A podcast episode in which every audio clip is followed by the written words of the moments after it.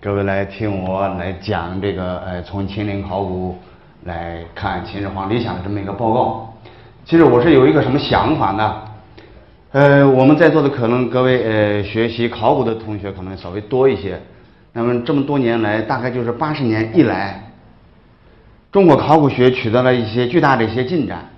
但是呢，在这个发展过程中，我们不断的发现，我们的考古学科的目标和我们学科的呃定位存在了一些问题。也就是说，各位可能不断的看，我们有很多的学者在呼吁。考古学如何能做到透物见人？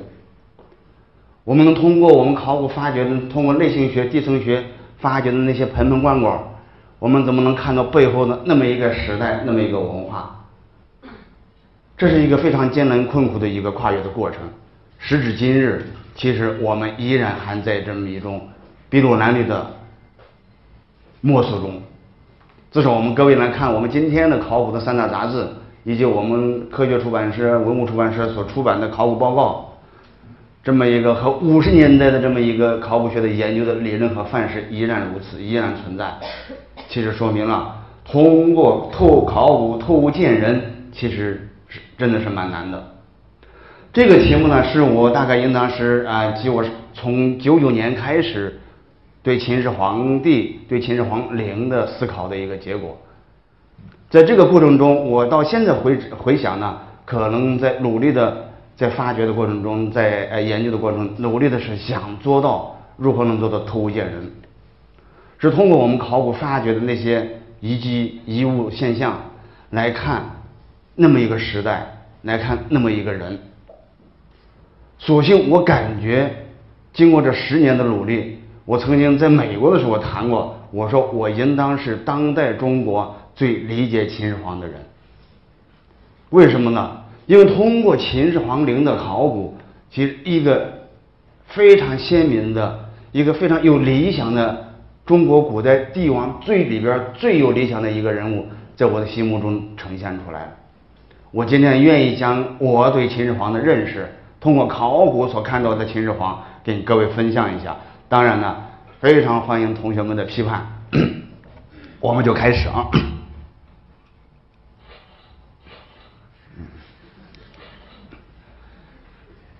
这是我呃早上在办公室的时候，我在想啊，其实跟我我不知道参加这个今天听座的有多少是呃外院系的同学，哎，在我在找我去找什么是理想的，找到理想。其实为什么我说什么是谈理想的问题呢？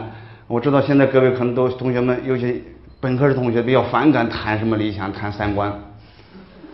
哎，尤其是我觉得还有我们中国社会人文社会科学有一个很大的一个弊端。其实就是我们所有的学科，不仅仅是我们考古学，所有的学科其实都不关注基本概念的问题。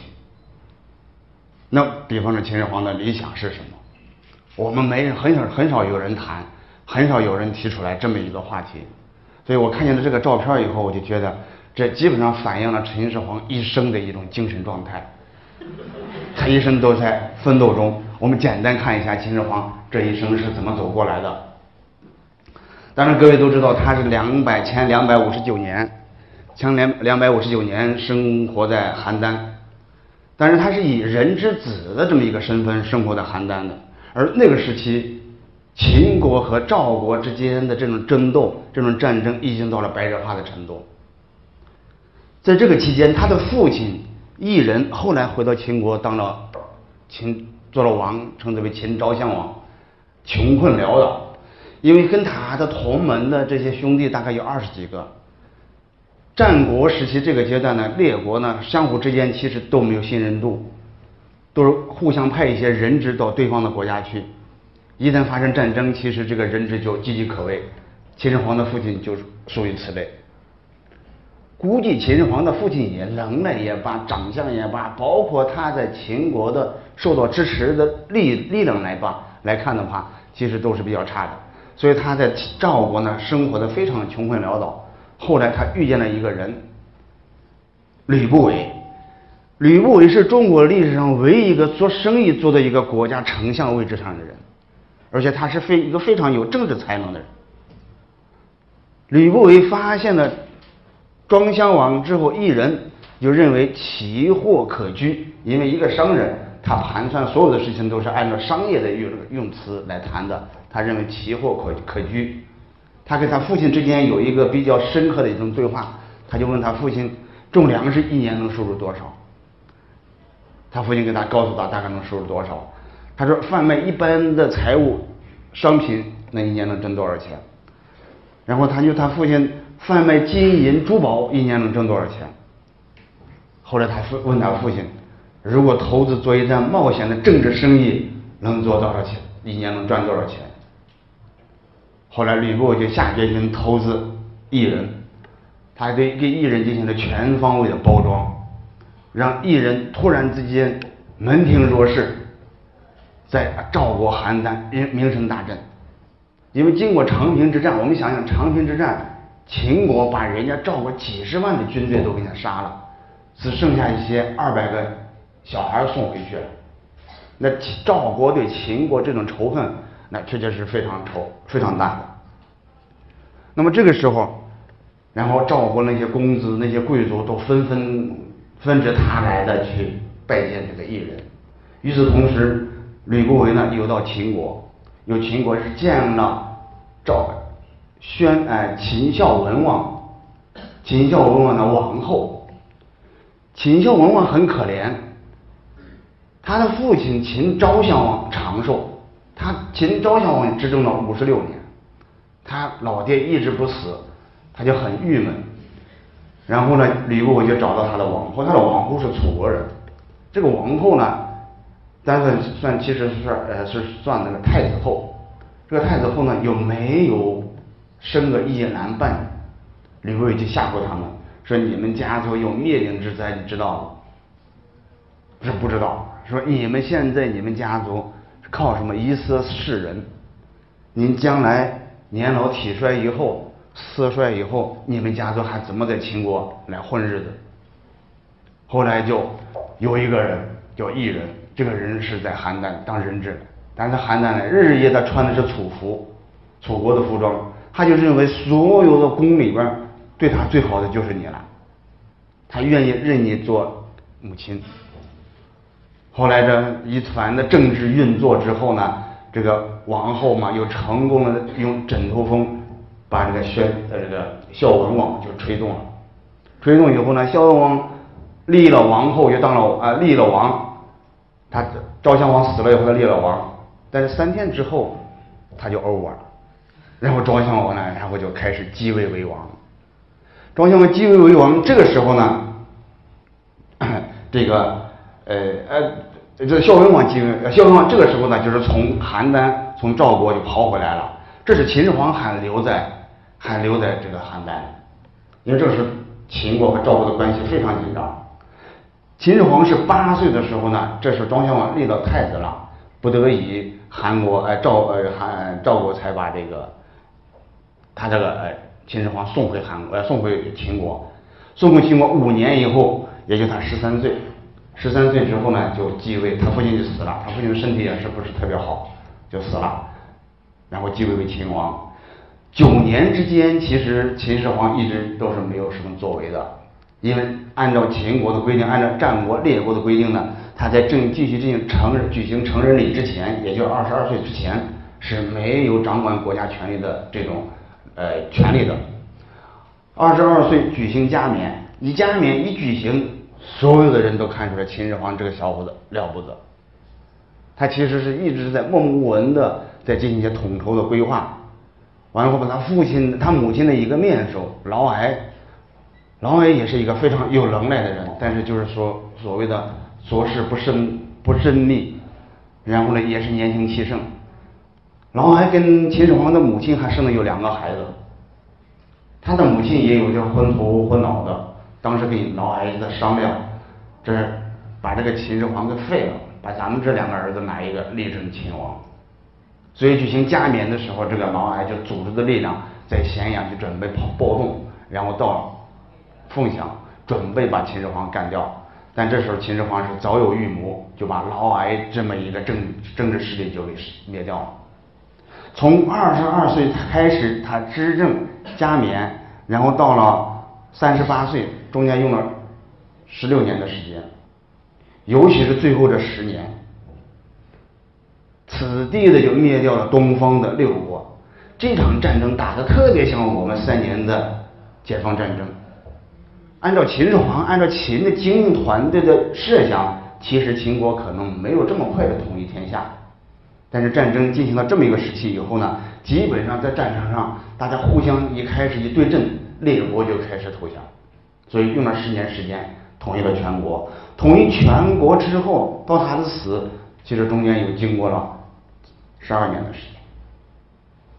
这十二年的时间是秦始皇一生最为辉煌的时期。他这十二年时间又可以分为前后两段。在秦始皇三十二年之前，我们众所周知的所谓的焚书坑儒那个廷议之前，秦始皇干了一些什么事儿呢？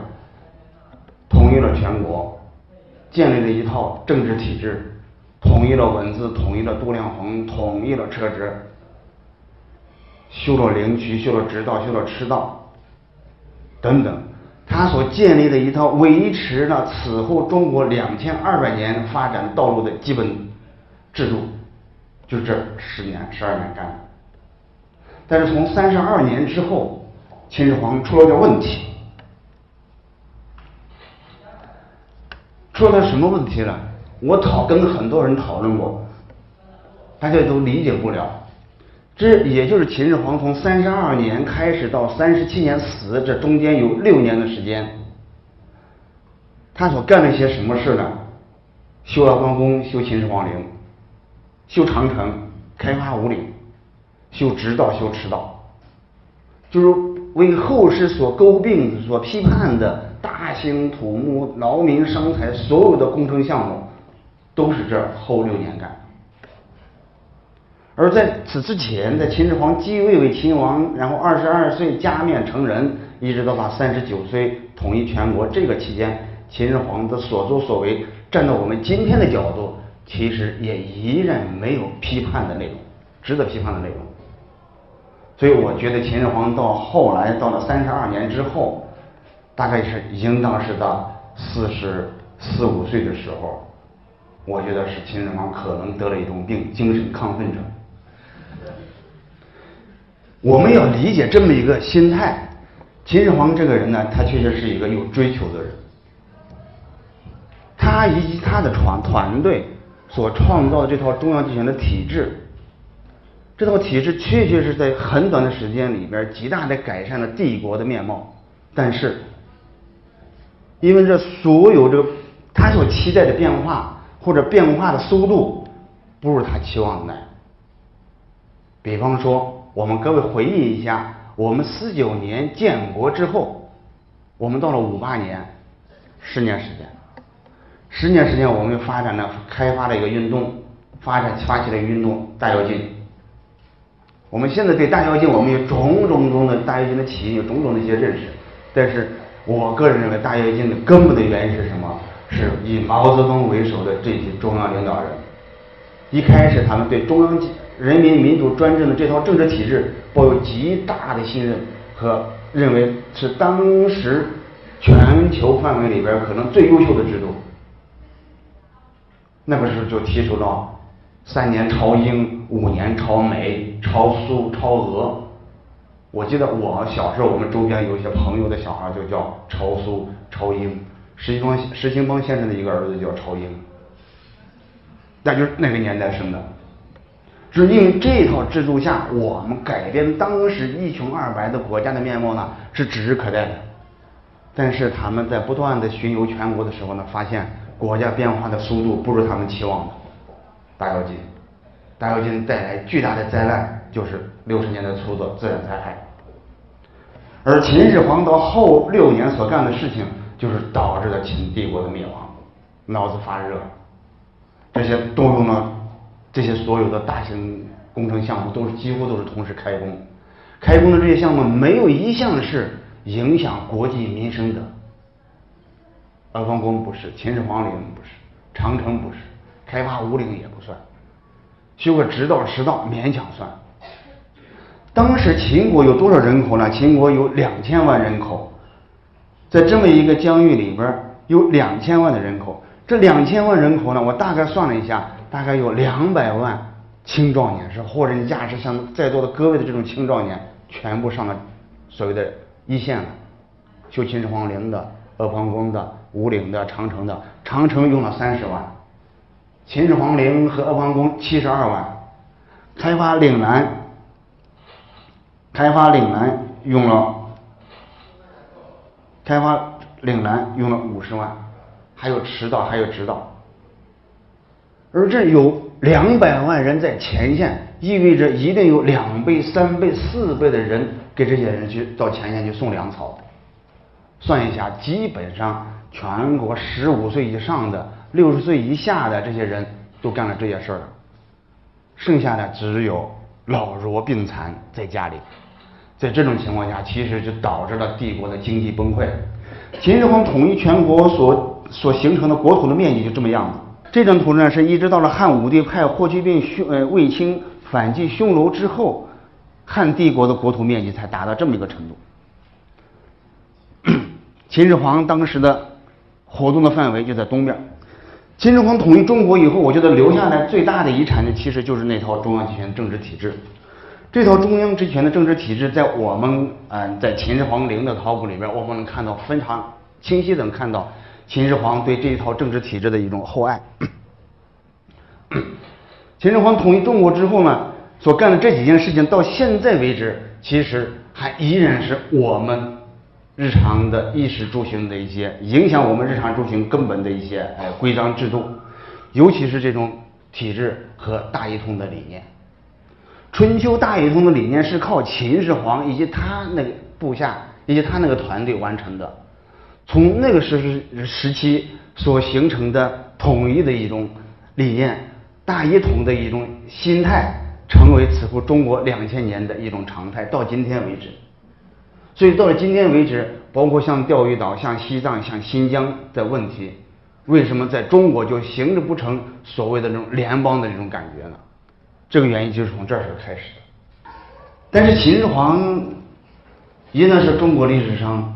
争议最大的一个人，从西汉的初年开始，一直到我们今天，对秦始皇其实更多的是一种负面的评价。不论是他所构建的政治制度，还是他的用人的政策，还是他的文化经济政策等等。其实到了大概到了唐代之后，秦始皇本身已经就成为一种文化符号。它不是指一个人，就类似于我们讲阿房宫，阿房宫也不仅仅是一个指一个宫殿，它也是一种符号。秦始皇什么？秦始皇就是暴君的代言，暴君的象征，暴君的代言词。也就是说，秦始皇其实在我们在之后汉初之后到我们今天，他一更多的时候是一种负面的形象存在的，但是也有个别时期。比方说柳宗元，比方说明代的李治，对他就有一个评价，评价为他是千古一帝，评价两千年来我们都享用了秦始皇所构建的这套中央集权体制。那我们看看，我们通过秦始皇陵的考古，我们看出什么来？设计的秦始皇陵考古呢？呃，秦始皇陵呢，其实只有这段文献是最原始的文献，这是《史记》里边的一段文献。有必要呢，我们把这段文献呢给各位再读一遍。说始皇初即位，穿至骊山，疾病天下，天下图宋义七十余万人。就是这个话比较好清清楚，就是他十三岁当了秦王，就开始建造这个陵墓，一直到了统一天下时候呢，有七十二万人在这个地方劳动。这工程建设非常艰巨，是穿三泉下同而治国。这陵园的地上地下，然后呢是宫官百官，奇奇珍怪，细藏满之。为了防止被盗，然后令将作基鲁师，这也大概就是立从此之后，所有的盗墓小说、盗墓笔记，然后都是有陵墓一些防盗设施，大概就从这儿来的。有所穿进者，折射之。这个呢，至少是我们考古的发掘到目前为止，没有发现一例是这样的事儿。以水银为百川、江河、大海、大海吉相灌输，上具天文，下具地理。就是说，在它的墓室里边，用水银来做这种江河湖海的这种地理模型，达到一种什么样的效果呢？墓室的顶部是一种天文星天文星象图，也就是这个时期从战国以来所形成的四神四象二十八星宿。然后呢，下面是什么？下面是地理版图。那么在水银，在以用水银来设置版图，放到地宫的墓室里边，在中国古代的陵墓里边为秦始皇一例。这也是恰好是等一会儿我们要说的，我们能看出来秦始皇的追求的一个因素或者一个原因。以人鱼缸为主，铸不灭者久之，就是人鱼缸，人鱼呢就是娃娃鱼。在墓室里边放的有长明灯。后边这段话：二是月，先帝后宫非有子者，出言不已，皆令从时，死者深重。我很怀疑这段话是编的。为什么是编的？其实我们说始皇初继位，穿至骊山，这一点是标示了秦始皇陵建造的时间长短的一个一句话，非常重要一句话。所有的考古学家、所有的历史学家都是从这句话来谈秦始皇帝陵前后修建了多少年。那我们想他十三岁继位，他是五十岁死，这是三十七年。他死了以后，他儿子然后又帮他修了一年半。那就是说，秦始皇陵大概前后是三十九年，差一年四十年。然后大家纷纷讨论秦始皇确实是过分，一个陵墓修了四十年。然后大家讨论他的分期，什么时候建到什么程度，什么时候建到什么程度。其实，我们今天在秦始皇帝陵园里边所发现的所有陪葬坑的结构，所有陶俑的制作的方式、彩绘的方式。所有呃陶器，陶器上面有那些刻纹，那些文字，文字上是代表了官府机构，这些官府机构的名称是一样的。我们还发现，在秦始皇帝陵园发现一些修陵人的墓地，这些修陵人呢，然后发现也就是中国最早的墓志，在他尸骨上面盖的瓦，瓦上面刻的是他的籍贯，他的爵位。这些籍贯和爵位显示什么呢？显示他们来自于浙江、江浙江、江苏、啊安徽这一带。我们想一下，其实秦始皇二十六年统一中国的时候，齐国就是江苏、楚国是最早、最后灭亡。那些地方的人能来到秦始皇陵参与秦始皇陵的修建的时间，一定不早于统一的那一年。所以呢？其实我说秦始皇帝陵，我们现在从考古上来看到，秦始皇帝陵前后建造不到十年时间，是李斯当了丞相之后才建造。就今天我们去看，包括兵马俑在内的这些东西，都是李斯当了丞相之后的建造的。而李斯是哪一年当丞相的？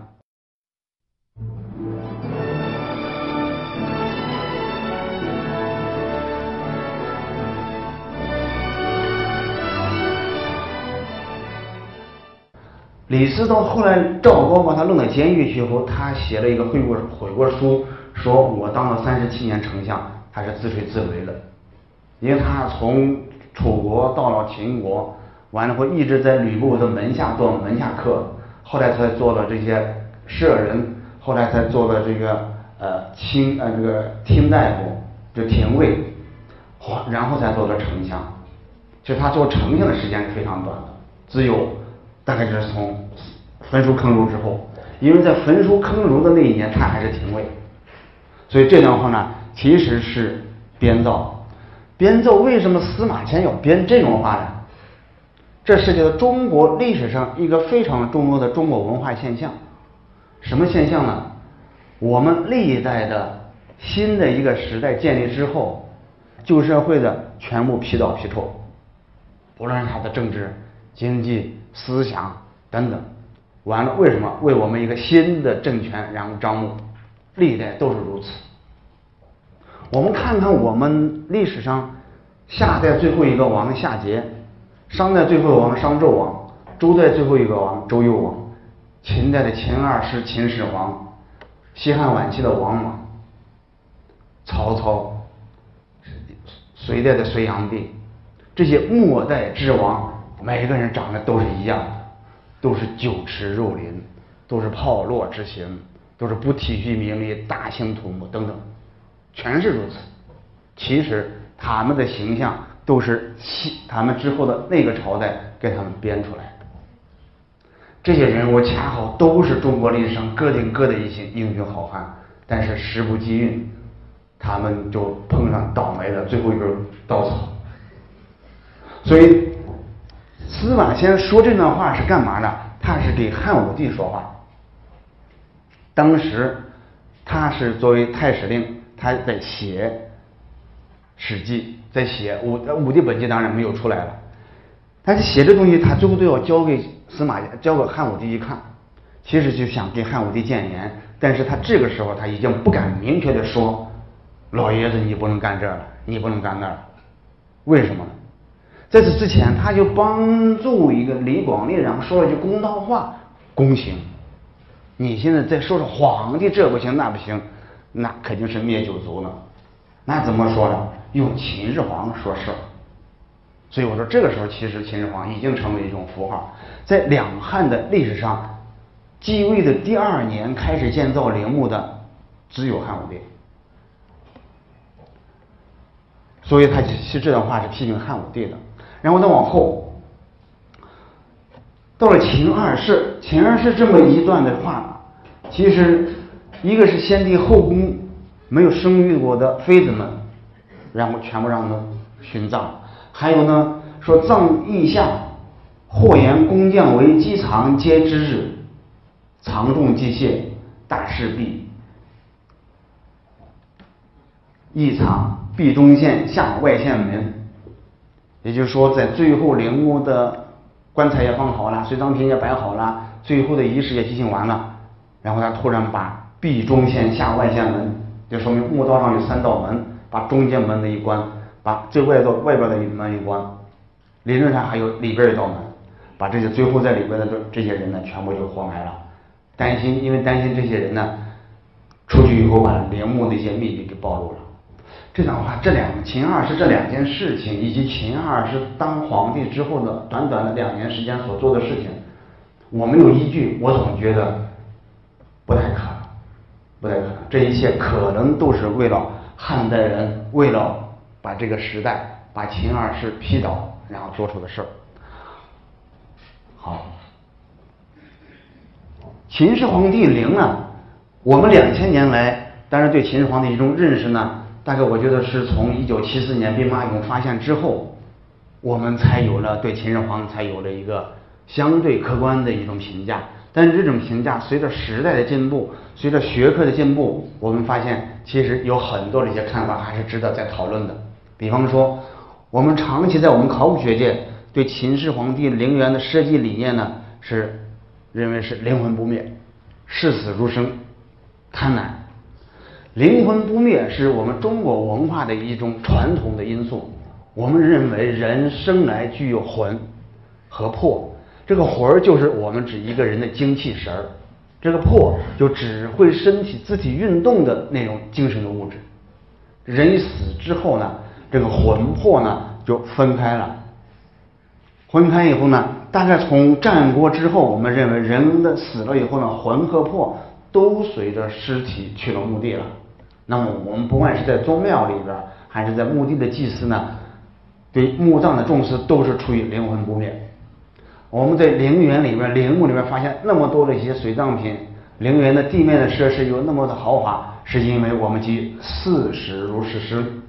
就是我们相信有灵魂，灵魂到另外一个世界去，它也需要像生人一样的这些衣食住行的辅助。但另外一个世界是什么样子，谁也没去过，大家猜测应当跟活的时候一样。那秦始皇帝陵，我们能发现它又有别于其他同时代的所有的人的陵墓，把大家认为他要把他生前所拥有的一切都带到地下。反映了什么？反映了这个人的贪婪。但是现在来看，可能并非如此。我说的，它其实是体现了一种什么东西呢？皇帝的理念。这种皇帝的理念其实就是一种中央集权政治体制。我们知道，中国有了“皇帝”二字，何用？就是从秦始皇他老人家这开始的。他就认为过去的三皇也罢，五帝也罢，所构建的那些功勋都不如他，他的功劳超过他们，所以他建了一个，他称之为所谓的皇帝。那么这个领皇帝是靠什么来支撑的？就是靠中央集权体制，中央集权郡县制。这套中央集权郡县制在陵园里边能得到完整的体现。我们从考古迹象上来看，这个图呢是我们现在经过四十年对秦始皇帝陵园考古研究的一个呃成果图，这是截止到呃最近。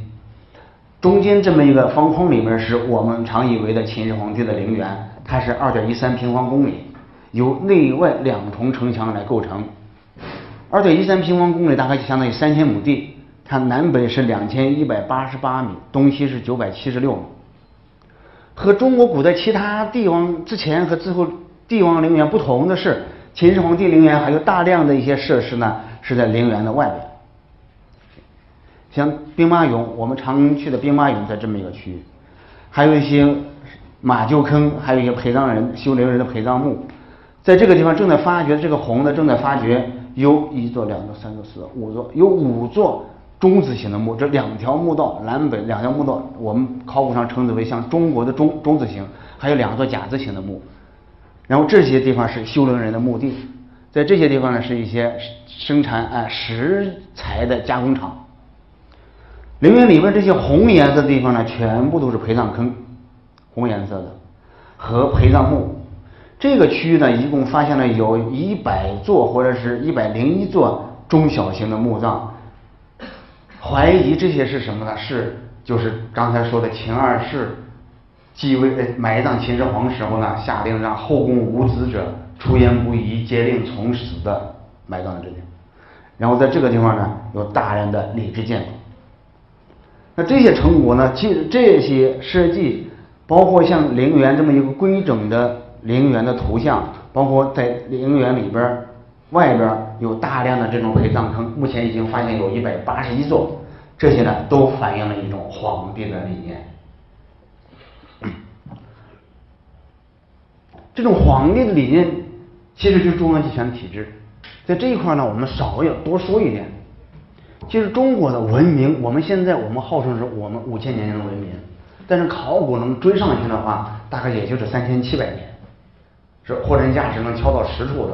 这三千七百年里边呢，后两千二百年，就是从秦始皇统一中国之后，这种文明的形态、文明的因素、文明的现象，这些东西我们都是清楚的。核心东西就是中央集权体制。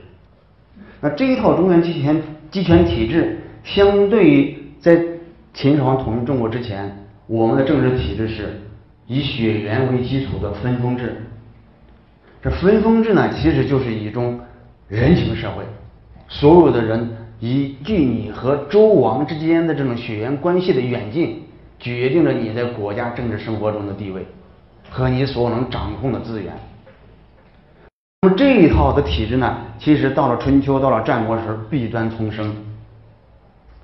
到了秦始皇时候，就认为一定是需要一套制度，这套制度是从皇帝到要饭的人都要执行的，都要遵守的东西。其实和我们今天所构建的依法治国的理念是异曲同工的。换句话说，两千二百年以来，我们中国人没有完成依法治国的这种从政治制度的转变到文化制度的转变这么一个过程。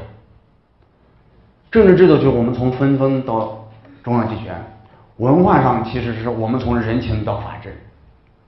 我经常会感觉到，我们当下中国其实所有的问题，最重要、最核心、最要命的问题，并不是政治体制改革的问题，而是我们文化的问题。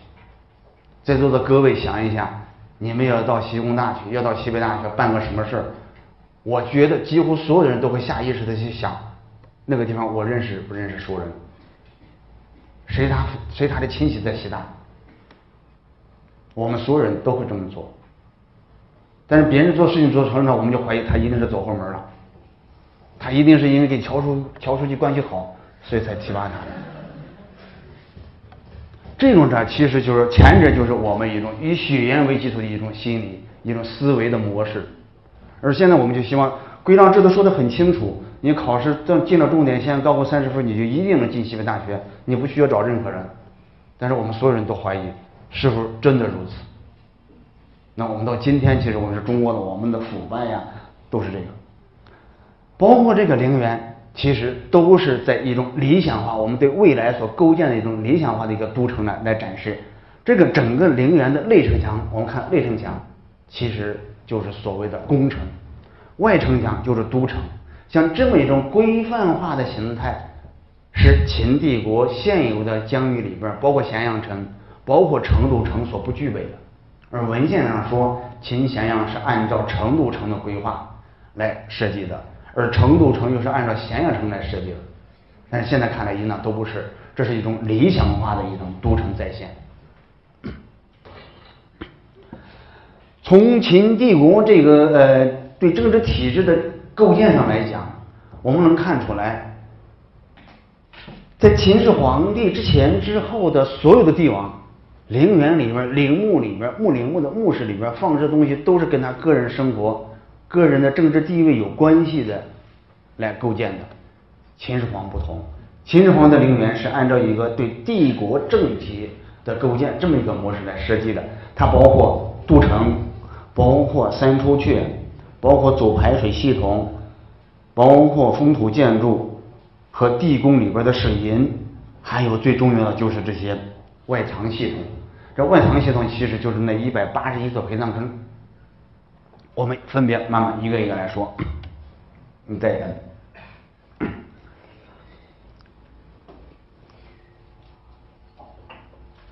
在秦二世执政的时候，有一个故事，有一个故事，当时讲了有一个侏儒，侏儒叫尤真，这个尤真呢，然后给秦二世就建议，当时东方六国已经开始风起云涌的起义了。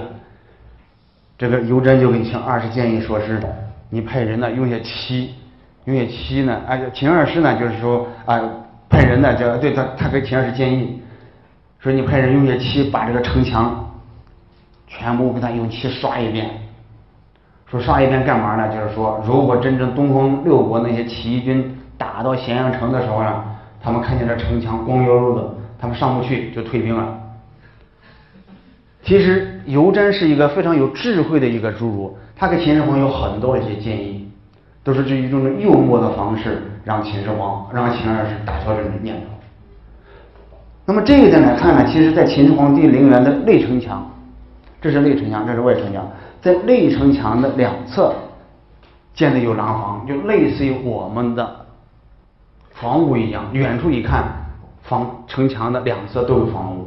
房屋城墙上面还有这种壁画，这个像这么大的建筑材料，就是在内城墙上发现，而外城墙上没有。外城墙上又非常的粗率，它不像内城墙的夯层特别紧密，而且特别的规整，而外城墙不同，反映出来其实跟陵墓封土的高度所反映出的问题是一样的。我们看下一个。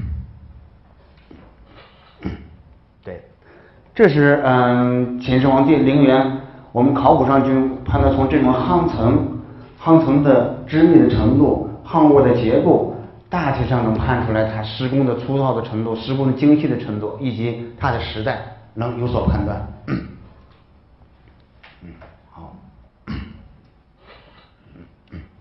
嗯，这是在城墙上发现的呃一些遗迹现象，啊，就下一个。刚才我们说，秦始皇帝陵园里边和陵园外边有大量的一些地面的建筑，这些地面建筑呢，发现这种板瓦，板瓦就是铺到房子屋面上面，房子承接雨水的这种瓦。这个瓦上呢都有戳记，因为秦代的时候呢，秦国呢是物乐功名，一考其成的制度呢，执行的是相对列国而言，它是最深入的。这这些。板瓦上面刻的这些印记，这是一个大水，这是一个浊水，都是表明了一种官府机构，就表明在秦始皇帝陵园建造过程中，中央政府有很多的机构派出机构来到这个地方给陵园提供一些材料的，这些瓦也是。那这些陵园里面和外边这些建筑材料上面的这些瓦的刻符的名字一样，其实是一个什么意思呢？就是从四九年的十月一号之前，我们的中央还在西柏坡，西柏坡和四九年十月一号进入到北京城之后，所有正中央政府的机构名称是一样的。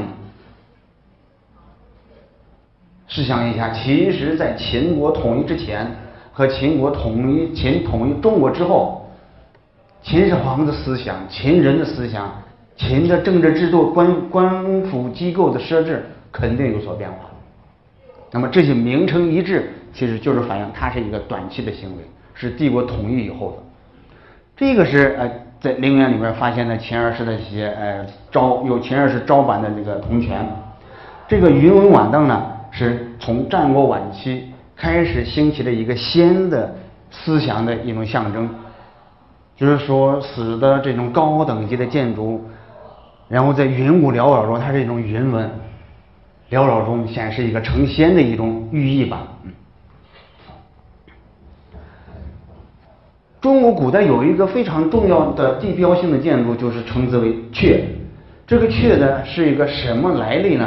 其实我们不知道。大概是从甲骨文就开始有，从甲骨文一直发展演变到什么时候才消失了？到我们北京故宫的午门。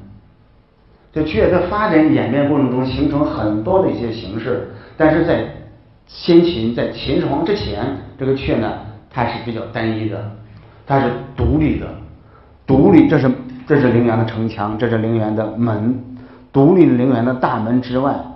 然后两两相对，看见这个阙，就意味着这是王或者皇帝的所在。甲骨文里边有周，呃，西周也有。我们知道西周是王是他的阙，应当是上面盖的是瓦。除了鲁国，鲁国呢，阙阙顶上屋面上是盖的茅草。列国是不允许用阙的。但是到了秦始皇统一中国之后，就发现。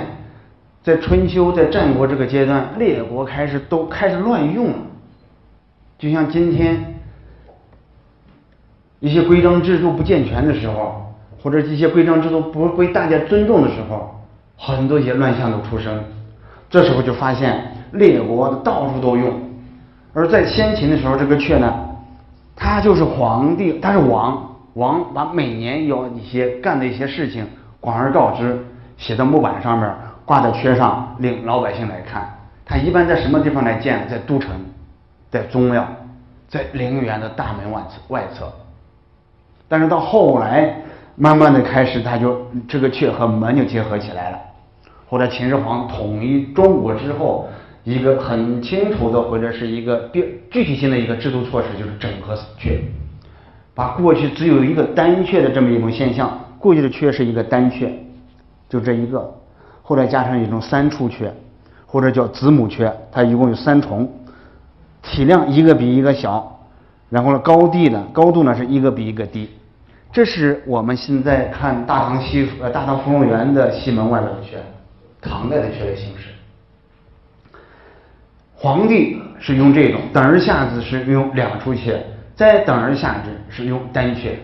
像我们这些人呢，其实是不允许的。如果你签约了后怎么办呢？会带来非常严重的政治后果。《霍光传》讲霍光是辅佐了三代皇帝，武帝、昭帝、宣帝，在宣帝时候死的。宣帝死的时候给他非常隆重的一种哎恩典。后来他老婆自作主张，其实现在你看发现很多的贪官抓了以后，他老婆都不是东西。他本来按照他的级别、他的规矩，他就建两处阙就够了。因为他当时把他女儿嫁给昭帝了，嫁给宣帝，然后他就想弄了三处阙没事儿，恰好被别人抓住把柄。你想，一个你辅佐了三朝皇帝的人，你得罪的人肯定是遍天下。那些政敌抓住这个把柄把柄之后呢，基本把他们家就满门抄斩。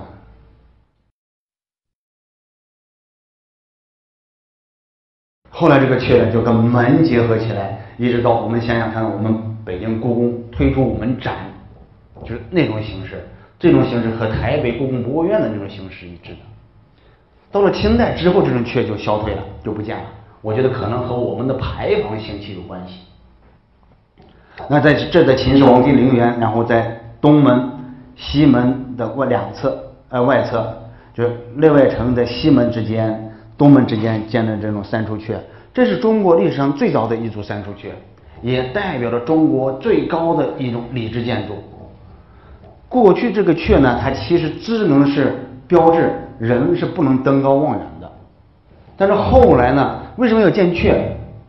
东汉时候人们讲呢，说是这个呃人臣至此当思所缺，就是这大臣们，你到了宫里面给王给皇帝汇报工作，然后呢，你到这停一下休息一下，想一想还有什么东西没考虑周全，小心皇帝把你问住，这当思所缺这么来的。但是真正的来历我们现在已经说不清楚了。那么秦始皇帝陵园出现这个三出阙，其实就是代表一种最高的一种政治体制，中央集权。在秦始皇帝陵园呢，还有一个很大的一个工程呢，就是走水系统、走排水系统。这个走排水系统，这是陵园，这是陵墓的墓室，啊，这陵墓的墓室，在陵墓的地面上有一层高台建筑，高出地面三十米，我们等一会儿来看。然后在陵墓的外侧呢，修了一个大的水渠，这个水渠呢就围绕这个陵墓的东侧，这是东侧、南侧和西侧。什么原因呢？这南边秦始皇帝的陵的南边是骊山，骊山的地表就这个区域的北侧的地表水呢是从东南向西北流，然后地层里边地下水、地下的浅水也是从东南向西北流。在修建陵墓的过程中，发现源源不断的地下泉水呢，就会影响工程施工。后来就有一个穿三泉，《史记》里边讲那个穿三泉。汉书里边讲的下固三泉，就是把这么三层泉水穿过，然后后来把这三层这地下的泉水又封固住，才保证了陵墓工程的建设。那后来我们看下面的图，再来一个，再来，嗯，地下的泉是进了这以后呢，它修的这个水渠，这个水渠不断的向下挖，把地层里边的水呢不断往这里边排，排完以后呢。然后通过西侧呢，把它排走。通过西侧以后呢，是通过一种叫称之为我们觉得跟今天其实开尔井差不多一种形式，把这个水排出去。我们经过测量以后发现，在东侧的这一块的地表，这水渠的底部，地地表三十米，这块呢水渠的底部离地表是三十九米四，那块呢是二十五米四，它们之间其实只有一米的落差。水平的高度差一米，能保证其实说所有进入这个水渠的水，这个地方高一米，那个地方低，都能很顺畅的流走。当时能说明当时那种大地测量的水平，其实达到很高的一个程度。这个水渠一直到什么程度呢？到了能够满足地宫挖掘深度的一个程度以后就停止了。停止以后怎么办呢？然后用一种称之为青高泥的土呢把它封起来。这种青高泥的土在这个区域二十一米深深，然后再用十七米的这种普通的夯土把它堆起来，大概是什么意思呢？就是说在陵墓的外围这么一个区域形成了一个水泥大坝，把那地下水给封堵出来。零二年的时候，我们做乌探考古的时候发现，陵墓的地宫底部含陵墓的墓室这么这么一个范围。是一个干燥的环境，而相同深度的陵墓的外围是一个完全保水的状态。意思就是说，这一道水坝两千二百年来依然还在起着作用，还在保证了秦始皇帝陵园的干燥。这种工程呢，其实我们今天来看的话，觉得好像未必有什么多高的水平。我给各位介绍一个情况。我们北京人民大会堂的边上有一个国家大剧院，国家大剧院后来将当时当过经过中央领导的主最主要领导人的拍板，建了一个水煮蛋，那么一种形式，那种形式呢，地基的深度是多少米呢？跟这个地方差不多，四十米深，这是三十九米四。它位在位于人民大会堂的西北，结果呢，在地基建好之后发现问题了，来自于人民大会堂方向的地下水。源源不断的流到这地基里边。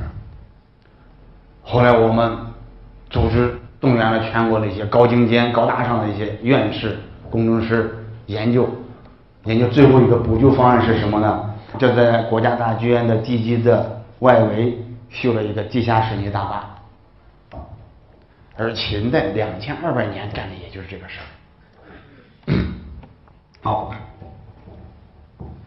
嗯，再往后。这是从呃陵墓这个嗯这块出来以后呢，把这水呢就通过这种看水井的形式就排到西北方向。和我们今天看水井不同的是，我们今天的看水井呢，这种井呢是明井这块呢是哎很小的，下边的暗洞很长。但是秦这个不同，秦呢是这个明井很长，下边的每个暗洞很短。不知道为什么是这么设计的。秦始皇陵呢？按照文献的记载呢，是下边是哎宫观百官奇奇珍怪，然后呢上面是中城官游上城山林。后来我们在发现，在秦始皇陵呢发现呢，秦始皇陵的封土，这是秦始皇帝陵的封土。这个封土的下边呢，你把它摁完，嗯，对，再一下，嗯，好。这个封土的下边呢，有一个高出地面，这下边是墓室，高出地面有三十米的一个高台建筑。通过长长在长江流域的那种土墩墓，然后开始慢慢的通过沿海东边，然后向北传，传到齐国、鲁国，然后通过齐国、鲁国，然后又向西，到了秦是接受最晚的。所以秦的这种高台建筑虽然最晚，但它是最高大。它和实际的高度还差了六十米。过去很多人认为秦始皇陵为什么？现在的高度和文献记载的高度相距差这么大，有种种的原因，要么是文献记错了，要不然是因为水土流失，要不然是呃其他的呃这个呃水土流失，要不然就是说呃测点的问题，是因为我们站的测点不同。其实这些原因可能都不是，真正原因是什么呢？《汉书》里边也讲了一句话，叫“骊山之作未成，而周章百万之师知其下也”。就是骊山这个工程没有建成的时候，农民起义了。农民起义到什么地方？到离陵墓只有六公里的地方。这时候国家来不及组织军队，就把修陵的人在少府张邯的建议下，发上武器上了战场。上了战场，这个工程就停止下来。停下来了以后呢，这个陵墓，这些人呢，后来跟着张邯就抵抗起义军，后来到第二年又全部投降到。项羽。投降了项羽以后呢，项羽把这些人呢，又对他们这些人不信任，然后克扣他们军粮，克扣他们的服装，这些人成天吃不饱，然后就一些抱怨，有些抱怨以后，项羽周边一些人给项羽下参谋，后来项羽一夜之间把这些人全部活埋了，活埋了哪里啊？活埋了今天河南新安县洛阳的新安县。民国时期修陇海铁路的时候，还发现过大量的万人坑，就是这个，就是这个。那这些人走了以后，这个陵墓工程就停止下来了，也就是造成了这个陵墓的工程没有高度没这么高的原因，也造成了陵墓的外城墙不如内城墙的规范和精致的原因。因为这是造陵墓陵园最后施工的工程，最后施工的东西。好，我们看，我们说秦始皇帝陵园里边，我们能看出来，再来一个，我们能看出来，它有别于其他陵墓。或者是有别于中国古代，我们先看后边，有别其中国其他皇帝的陵墓或者王的陵墓的一个东西，是在它的封土的里边埋藏了一个三呃十米高的一个外侧呈九层台阶，每层台阶上面都有瓦覆屋面的这种建筑。那这种建筑是我们的历代的帝王陵墓里边是没有的。中国所有的帝王陵墓里边，当然我们了解的。只有他一个。我个人认为什么呢？这是从中国从战国开始，我们人认为人死了以后，魂魄都随着尸体去了墓室。去了墓室之后呢，秦始皇的灵魂他还会定期的出游。按照文献记载，在东汉的时候，这个灵魂呢要日上四时，就是每天要供四次饭。所以为什么秦汉的陵园里边大量的地面建筑有原始历史？就是这些管理陵园的、为陵园提供服务的这些人的居住的、办公的场所，他每天要吃四次饭，吃四次饭就是这个灵魂呢，然后就从或者在便殿或者在寝殿，便殿就是他平常办公的地方，象征寝殿就是他居住的地方。月游一冠，每一个月呢要把他的衣冠要从便寝殿里边就居住的地方要送到便殿里边接受大家的祭祀。然后每年四季有每年四季有大祭祀，每年二十四个节庆有二十四个祭祀。所以他灵魂要出来。那除了这些之外呢？秦始皇给他自己修建这套东西，这套东西呢，这种高才高三十米的这种建筑呢，我觉得这种建筑的理念不是我们的，但是想法是秦始皇的，就是他的灵魂要定期的出游，这是一种类似于官的一种楼观台的官官的一种建筑，就是为忠诚官游。刚才那段话，忠诚官游，这忠诚官游给谁官游呢？不是给我们人，是供秦始皇灵魂官游。想一想，一个皇帝他死了以后，汉代的皇帝，包括武帝那么有作为的人死了以后，他的陵园里边也大概就是接受你们祭祀而已。而秦始皇不同，他要定期出来，他又亲自看一看，看看他的臣民过得还好不好，他的国家是否还健康成长。那一个皇帝有这种心态，有这种心胸的话，一定还是一个不错的皇帝。虽然他也犯过很大的错误。嗯下一个。